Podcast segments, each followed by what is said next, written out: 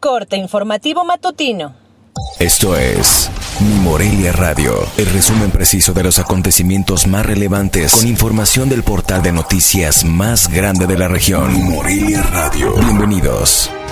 Este 18 de agosto del 2020, estas son las noticias. El secretario de Gobierno, Carlos Herrera Tello, dio el nombramiento de encargada de despacho de la Secretaría de Desarrollo Social y Humano a María Teresa Madrigal Alanís, quien se hará cargo de la operación y distribución de los programas sociales y asistenciales de la dependencia estatal. Aunque ya un poco alejado de las costas michoacanas, el huracán Genevieve provocará aún lluvias puntuales intensas en nuestro estado, a decir del reporte del Servicio Meteorológico Nacional, por lo que le recomendamos no olvidar su sombrilla. La Secretaría de Salud de Michoacán evaluó el comportamiento epidemiológico de COVID-19 en los 113 municipios de la entidad, quedando 8 en bandera amarilla, de acuerdo al reporte de la semana 11 de la nueva convivencia.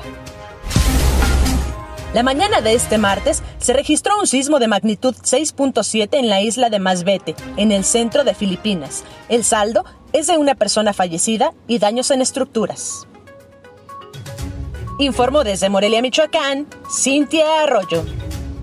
Esto fue Mi Morelia Radio. Te invitamos a que estés siempre bien informado. www.mimorelia.com Mi Morelia Radio.